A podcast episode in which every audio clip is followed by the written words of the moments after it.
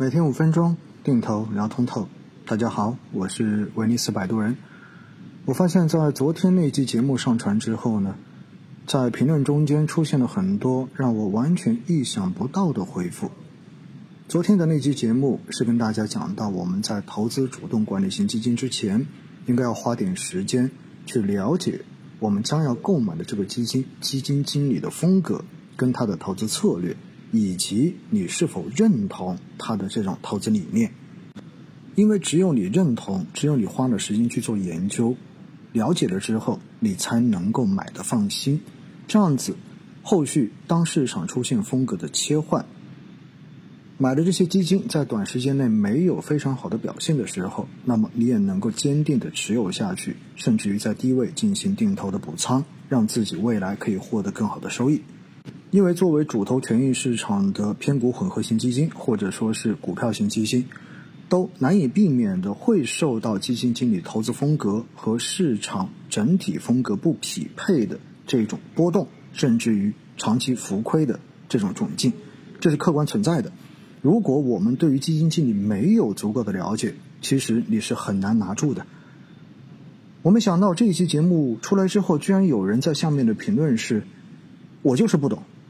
正是因为不懂，所以我才买基金。如果我懂，我就去买股票。那凭什么你还要我再去研究、再去了解？这是推卸责任。甚至于还有人说，你不要去洗白基金经理了。那基金经理买地产暴雷啊，这些明显就是坏，就是他故意的。我看完这些评论之后呢，真的觉得有点不知道怎么去回应哈。我觉得只有自己才能对自己的钱负责。如果大家觉得，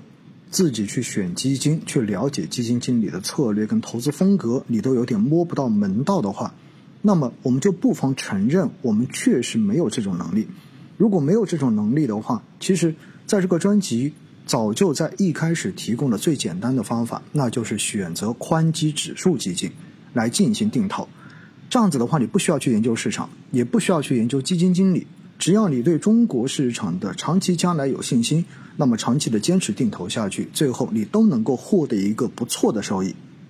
但偏偏大家在市场上涨的过程中间又不满足于仅仅去定投指数基金，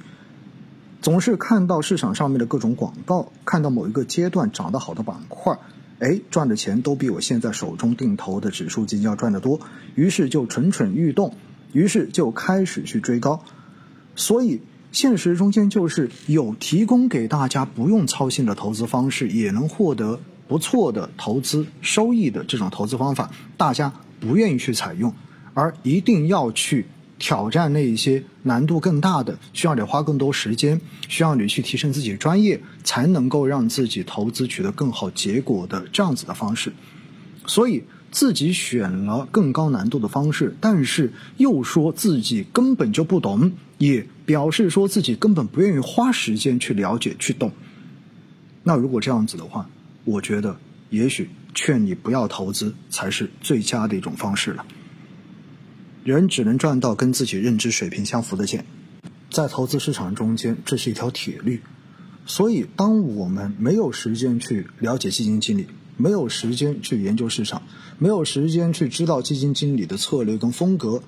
那么我就建议大家真的。你就不要去吃着碗里的看着锅里的，你就踏踏实实的做好指数基金的长期定投，然后坚定的做好止盈就行了。这样子已经可以给你一个超越大多数人的这样子的投资回报了。如果你想要做定投指数基金之外的事情，那么我还是告诉你，你真的要花点时间去了解基金经理。只有自己才能对自己的钱负责。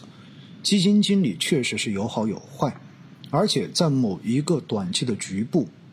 哪怕是再好的基金经理，同样也会有跑不赢市场的情况出现。但是，投资最痛苦的事情，不是因为你没有买到好基金，而是你买到了好基金，因为你自己的认知问题，因为你的情绪问题，导致最后你仍然是亏钱的。这才是投资中间。最痛苦和最悲哀的事情，所以这一集算是我对于上一集下面的某些评论的一个回应吧。